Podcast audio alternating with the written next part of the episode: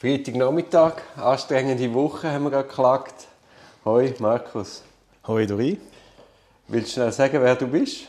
Für die ganz wenigen, die dich nicht kennen. Ja, ich glaube, das sind äh, mehr als das, was man meint. Äh, ich bin äh, Strafverteidiger hier in Zürich. Wie Rechtskraft? Bei der Rechtskraft, genau. Du hast auch schon den Pede Götze bei dir als Gast Strafverteidiger, seit fünf Jahren jetzt selbstständig bei der Rechtskraft, seit diesem Jahr Partner von der Kanzlei, äh, fokussieren eigentlich von Anfang an vor allem auf die Strafverteidigung, machen ein bisschen Migrationsrecht und äh, was auch äh, ein Teil von meiner Tätigkeit ist, die ich schon relativ lange darf ausüben ist meine Funktion bei der Militärjustiz. Was hast du für eine Funktion? Dort bin ich unterdessen äh, Auditor Auditor, das ist der militärische Staatsanwalt, militärische Staatsanwalt, aber einfach der Ankläger. Dort äh, haben wir ja das zweistufige Untersuchungsverfahren, also das Untersuchungsrichtermodell 1, wie das äh, oder geheissen hat, wo man, wo man einmal über die StPO noch miteinander äh, diskutiert hat. Ja, bei der StPO war das eine Diskussion und es hat ja früher Kantone gegeben, die das hatten. Ja, das hat es äh, gegeben. Ich glaube, Zürich war keiner von diesen Nein, Kantonen von denen und darum hat sich das dann, glaube ich, in der Stäbe ein bisschen durchgesetzt, dass das äh, nicht äh, zustande gekommen ist, dass man das Untersuchungsrichtermodell 1 genommen hat, ob schon, wenn ich es richtig im Kopf habe, die Empfehlung gewesen wäre, dass man das würde ich eigentlich auch in die, in die neue StPO übernehmen. Wolltest du vielleicht schnell erklären, was das Untersuchungsrichtermodell ist? Eins. Äh, ich mache es vielleicht, äh, ich fange zuerst an mit dem, was wir alle kennen. Nach StPO haben wir einen äh, Staatsanwalt, der tut äh, untersuchen, der tut untersuchen und schließt dann das Verfahren nachher auch selber ab, sei das mit der Einstellungsverfügung, einem Strafbefehl oder dann mit der Anklage ans Gericht. Im Militärischen ist, äh, sind die zwei Funktionen, die zwei Schritte im Verfahren eigentlich äh, auf zwei verschiedene Personen aufgeteilt. Wir haben den Untersuchungsrichter, der, wie es der Name sagt, der untersucht einfach. Der untersucht äh, völlig, äh, ohne dass er einen Abschluss in dem Sinn vor Augen hat, weil sein Verfahren geht nachher eben zum Auditor, zum Ankläger wo dann anhand von der Akten vom Untersuchungsrichter entscheidet, tut das Verfahren einstellen, tut er anklagen oder erlaubt er ein Strafmandat, wie es jetzt im äh, Militärstrafprozess heißt. Und die zwei Funktionen sind unabhängig voneinander? Die zwei Funktionen sind unabhängig also voneinander. Also ist nicht jemand höher als der andere? Rangmäßig ist der Auditor höher, aber der Untersuchungsrichter der untersucht völlig unabhängig. Der Auditor der hat keine Weisungsgewalt äh, gegenüber dem Untersuchungsrichter. Das Einzige, was kann sein, äh, wenn die Untersuchung vom Untersuchungsrichter als vollständig erachtet wird und er die an den Auditor weiterschickt, dann kann der Auditor ein Beweisergänzungsbegehren machen. Das kann ein Geschädigter auch, das kann ein Beschuldigter auch. Und dann wird das Verfahren wieder retour an den Untersuchungsrichter gehen, der dann wird wieder eröffnen, die Untersuchungshandlungen machen, äh, wenn er es für anzeigt, erachtet und äh, dann wieder abschließen und es wieder an Auditor senden. Ist ja eigentlich schon noch spannend, die zwei Modelle, die wir jetzt hier nebeneinander haben. Zum einen eben die Militärjustiz mit dem zweistufigen Untersuchungsmodell und andererseits die Staatsanwaltschaft, wo ja die geballte Macht die einer Person verkörpert die Militärjustizfälle, die ich hatte, habe ich als unglaublich befruchtend erlebt. Erstens, weil es eben ein anderes Modell ist, dass man merkt, hey, es ist nicht in Stein gemeißelt, wie es wir jetzt in der StPO haben. Ich habe noch die alten Modelle kennt. Basel-Land war so ein Kanton, wo du einfach das zweistufige Modell auch hast. Und zum anderen auch das viel unmittelbarere, wo ja sonst Militärjustiz generell prägt, weil du bist ja Ankläger mhm. und willst schnell erläutern, was passiert. Eben, jetzt kommt da das der Aktenthek mit der Strafuntersuchung zu dir und wie geht es dann weiter? Genau, also ich komme eine abgeschlossene Untersuchung über vom äh, Untersuchungsrichter. Ich tue anhand der Akten nachher entscheiden, wie, das der, wie das ich den Fall gelagert gesehen, ob, äh, ob ein Sachverhalt Anklage genügend erstellt ist, ob aus den Akten, die sich äh, was sich da zusammengesammelt hat, wo der Untersuchungsrichter zusammen untersucht hat, äh, ob sich da kein Tatverdacht erhärten lässt und ich einstellen würde. Äh, oder wenn es jetzt äh, die Voraussetzungen von einem Strafmandat erfüllen ob ich dann eben würde, äh, ein Strafmandat erlassen und das, was du vorher gesagt hast, die Unmittelbarkeit, genau, das ist, wenn ich äh, Anklage erhebe, dann äh, geht äh, das Ganze an ein äh, Militärgericht. Das Militärgericht, das ist äh, dann auch eine Besonderheit. Wir haben das Militärgericht, das immer in äh, Fünferbesetzung tut, äh, Tage. Tage, genau.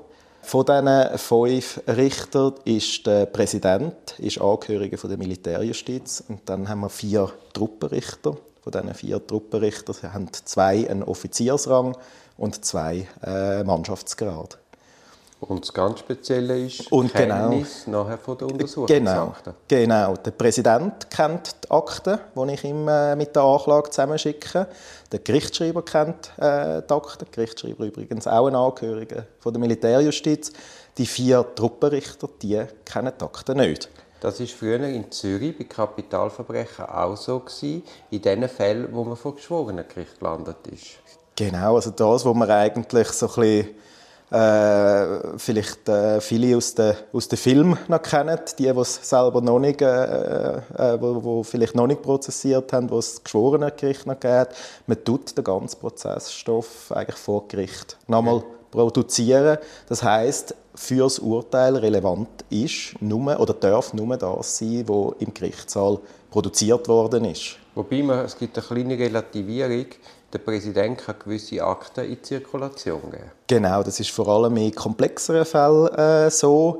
Äh, ich hatte es äh, auch schon, gehabt, wenn es um Vier-Augen-Delikt gegangen ist, wo man ja vor allem auf die Aussagen äh, von diesen zwei Beteiligten abstellen, nachher beim, äh, beim Urteil, beim Sachverhalt erstellen, dass der Präsident eben die äh, Aussagen, die in der Untersuchung gemacht worden sind, die Protokoll vorher schon in Zirkulation gegeben hat, dass eben die Richter gewusst haben, was ist vorher gesagt wurde, dass dann auch anlässlich von der Hauptverhandlung direkt merken, wenn es allenfalls äh, Widersprüche gegeben hat, wenn Sachen relativiert worden sind oder, oder ja, komplett andere Aussagen gekommen sind. Mich hat sehr beeindruckt und das ist wirklich auch so ein Augenöffner, wenn man dann zwei Tage kompakt das durchverhandelt und ein Zeuge und eine Zeugin nacheinander gehört, dann kommt der Gutachter, stellt sein Gutachten vor, muss sich die Fragen von der Parteien stellen, dann werden vielleicht noch gewisse Aktenstellen vorgelesen das ist ja dann auch Anträge von der Partei auf Anträge von der Partei möglich. Mhm. Also die geballte Ladung, wo man da in zwei, drei Tagen das reproduziert, gibt einem schon nochmal ein anderes Gefühl für so einen Fall. Es ist, es ist das, oder, dass wirklich vor Gericht alles nochmal muss gebracht werden. Die Richter, die in dem Sinn nicht schon können, sich vorher äh, ein Bild machen, äh, nicht schon vorher in dem Sinn sich ein Urteil machen, äh, und, und, mit dem eine gewisse Vorbefassung haben. Äh, was aber auch ist, äh, wenn man heutzutage äh, in, einen, in einen Gerichtssaal geht, wo ein Verfahren nach StPO äh, verhandelt wird, dann äh, wird manch ein Zuschauer wahrscheinlich nicht wirklich daraus kommen, über was redet man eigentlich. Man befragt den Beschuldigten, dem macht dann je nachdem gar keine Aussagen. Da kommt äh, das Plädoyer von der Verteidigung, äh, wo natürlich alles sehr schön äh, darstellt. Und der Zuschauer weiß eigentlich gar nicht so genau, was das die Fragen sind. Im Militärstrafprozess... Ja, vor das, das, das Schlimmste der ganzen Geschichte ist in den zivilen Strafverfahren, dass auch die Medien, die ja eigentlich ein, ein Wachhund sind, wie es so, so, immer wieder betont wird, die können die Rolle gar nicht wahrnehmen. Weil der Verteidiger schreit A, der Staatsanwalt verschreit B und wenn nicht Beweise abgenommen werden, sondern man sich da jetzt Gericht auf Akten abstellt, die ja die Zuschauer nicht kennen, dann, bleibt ja gar nicht nur das Nacherzählen und man, kann gar, man sieht gar nicht, wie verwoben die Plädoyers mit den wirklichen Beweisen sind. Genau, das, das ist und das genau ist ja in der Militärjustiz ganz anders. Also erstens einmal die Unmittelbarkeit, das Gefühl, das man bekommt, mhm. aber auch die ganze Überwachungsfunktion ist ja dann nur dort möglich. Genau, also der Zuschauer kommt wirklich mit über, was das am Schluss für die Richter, für das Urteil relevant ist und alles, was der Zuschauer nicht mit überkommt, das ist nicht relevant, eben außer die Fälle, wo, wo komplexer sind oder wo der Richter, der Gerichtspräsident äh, sich sonst entscheidet, dass er die Akte in Zirkulation gibt. Die werden äh, im Normalfall dann auch nicht nochmal verlesen, sondern die sind, da geht man davon aus, eben, die sind am Gericht bekannt. Die muss man dann eben nicht nochmal produzieren im Gerichtssaal. Ja, und weißt du, das ganze Gefühl, wenn da ein Gutachter ansteht, sich diese Fragen stellt, dann kommst du auch mal einen Eindruck über, wie gut ist der, wie mhm. kompetent, wie sehr verfügt er über die Materie und auch die Parteien an sich. Also es ist ja nicht so, wie es in der Zivilen ist, man kann etwas vorbereiten und das vorlesen, sondern es ist ja viel dynamischer, man muss auf die Sache eingehen. Mhm. Es findet dann auch wirklich eine Debatte statt und nicht einfach eine Vorlesung. Das, das ist so, ja. Und man hat auch äh, wirklich die Möglichkeit, eigentlich als Partei einen Belastungs- und Entlastungszeugen, äh, eine geschädigte Person, äh, Beschuldigten direkt äh, eigentlich vor Schranken zu befragen. Also und vor allem auch immer vor dem Wissen, vor dem eigentlichen einmal provisorische Untersuchungsergebnis. Weil in den zivilen Strafverfahren ist es ja so, du hast, sagen wir, am Anfang wird der Zeuge angelost, niemand mehr wird ihn je hören, weil man sagt, er ist einmal gelost worden, aber unter Umständen stellen sich halt im Nachgang noch ganz viele Fragen, weil halt das, die, die, die Ermittlungen rollend sind. Und das eigentlich als Abschluss, das jetzt produzieren, ist eigentlich sowas von sinnvoll. Das ist so. Was man aber natürlich muss sagen, und das ist äh, Kehrseite, ohne das jetzt äh, negativ äh, zu meinen, es braucht natürlich viel mehr Zeit. Ja, aber so ein Verfahren, das auch, geht dann halt länger, oder? Und wir verhandeln auch Lebensjahr und ich finde, das ist der ein einschneidender Prozess für die beteiligten oder involvierten Personen. Und übrigens auch für die Opfer ist es etwas Gutes, weil man zeigt auch die Ernsthaftigkeit, wie man das behandelt.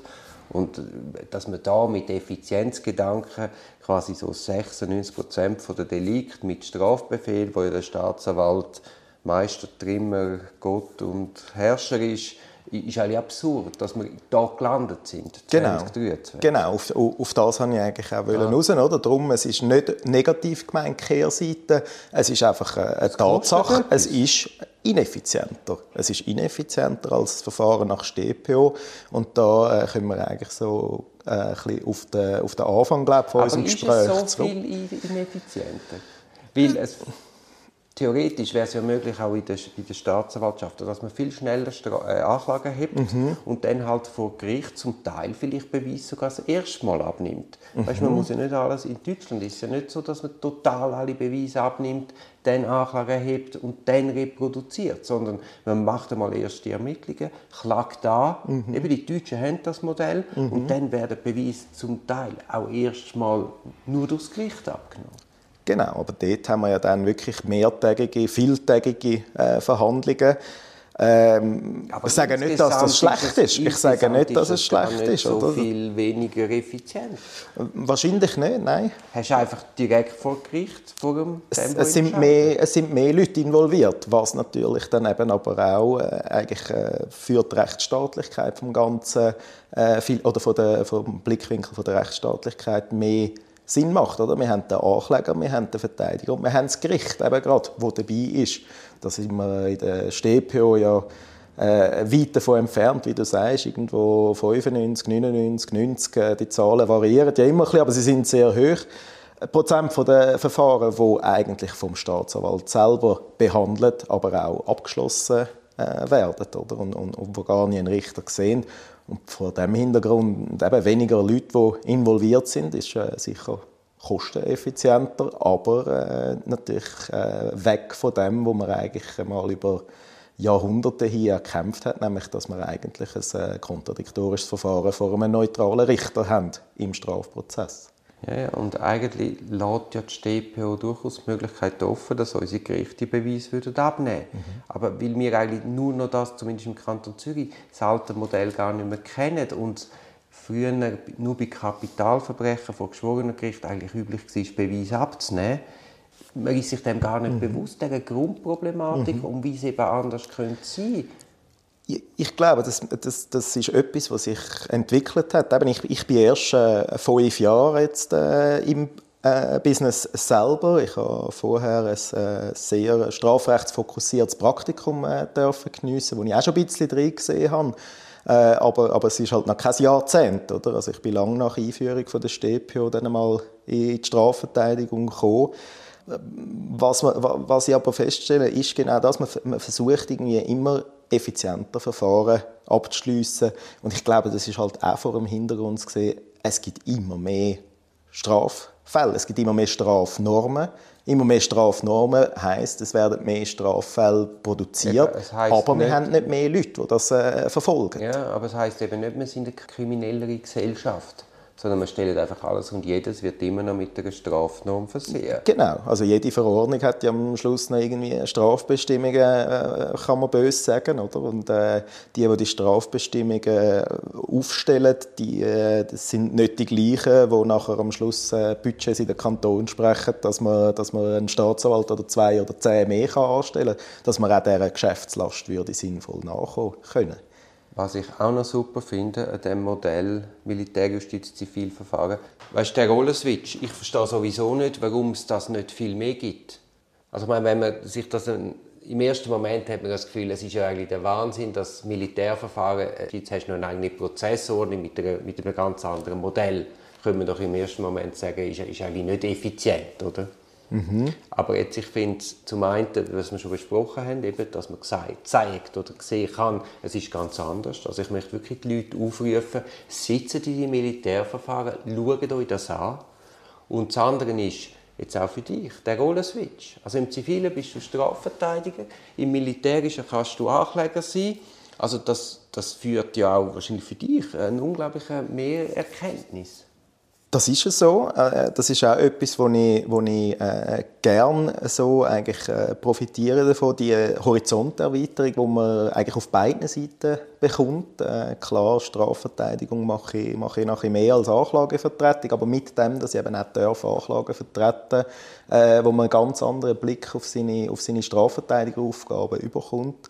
Ich habe gerade letzte mit einem Kollegen geredet, der ist im zivilen auch Strafverteidiger und im Militär äh, sogar Gerichtspräsident. Und der hat gesagt, also diese Horizonterweiterung die geht noch viel weiter, wenn man dann eben eine andere Rolle, Gerichtspräsidentenrolle, äh, einmal darf einnehmen Ich verstehe nicht, warum man das nicht auch in den zivilen Strafverfahren viel mehr nützt. Mhm. Es, es wäre ja auf alle Seiten befruchtend. Jetzt auch mal ein Staatsanwalt, wenn er mal mit den Zählen geht und man merkt, wie es diesen Klienten geht, oder ein ZMG-Richter sieht, was bedeutet so eine Haft wirklich. Mhm. Ja, ich weiß nicht, wie sinnvoll dass man das wirklich könnte ausgestalten dass man sagt, alle machen ein alles. Äh, ich glaube, dort ist schon richtig, äh, dass man eine Fokussierung hat in seinem äh, Haupttätigkeitsfeld. Aber was sicher gut tun, wenn man mal beide Seiten gesehen hätte. Oder? Wenn, man, wenn man sagt, ein Staatsanwalt der hat nicht, auch eine Verteidigung aber wieso nicht für besondere Strafverfahren, dass man sagt, okay, vielleicht auch der Staat hat jetzt im Moment Kapazitäten nicht, mhm. dass man sagt, okay, für die, für, die, für diese Anklage ziehen wir jetzt den und den Anwalt bei, der soll doch das vertreten. Mhm.